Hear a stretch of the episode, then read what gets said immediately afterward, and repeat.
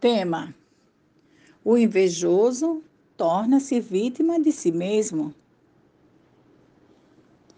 Na medicina do comportamento humano, o que se busca identificar no indivíduo não é se tem ou não uma determinada característica, porém, o quanto se tem daquela característica e a sua permanência.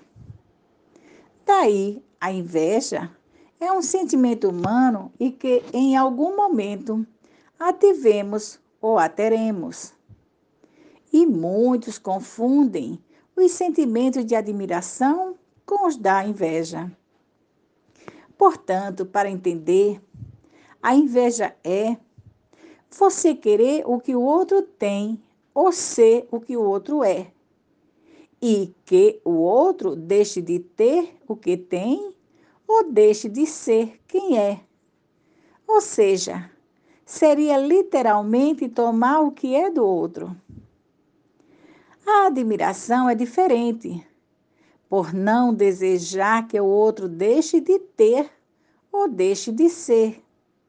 Pelo contrário, deseja que o outro prospere cada vez mais. Na verdade, é um tipo de respeito. Serve como parâmetro para si mesmo.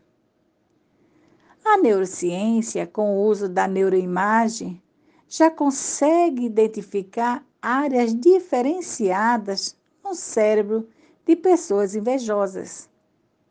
Pois quando elas veem alguém de quem tem inveja sofrendo, o cérebro aciona áreas de absoluto prazer. Ou quando essas estão se dando bem, aciona áreas de raiva de frustração e às vezes de depressão. A inveja se caracteriza pela preguiça, egoísmo ou orgulho.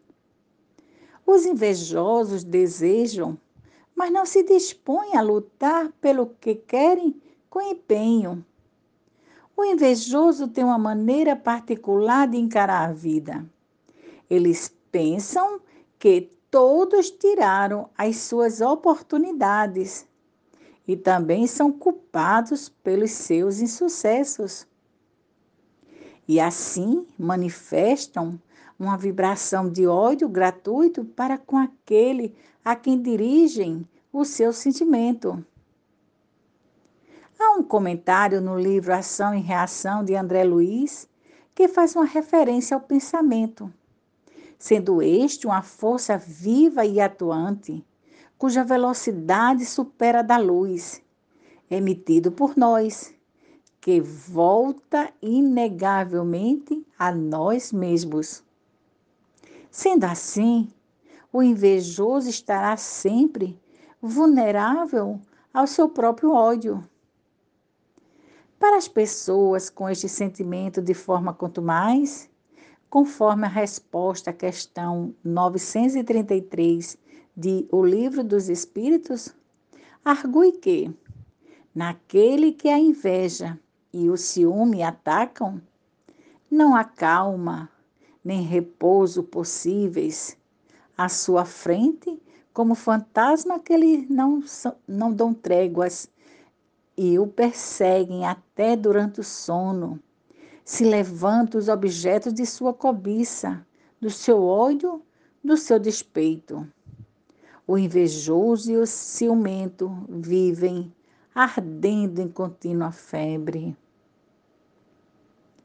É perceptível observar no invejoso uma expressão tensa no rosto que não consegue liberar um sorriso solto, espontâneo, ao ver o outro feliz.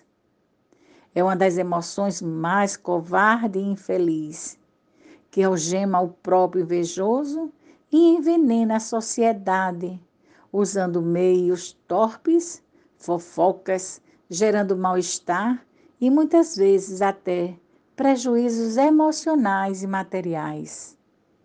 O invejoso, por ser incapaz de ver o brilho das pessoas, vive na ignorância e na sombra de si mesmo E muitos se demoram nestas paragens do egoísmo. Dentro da própria família, é comum encontrar este tipo de sentimento. A própria reencarnação dá esta oportunidade de se trabalhar tal sentimento dentro da família.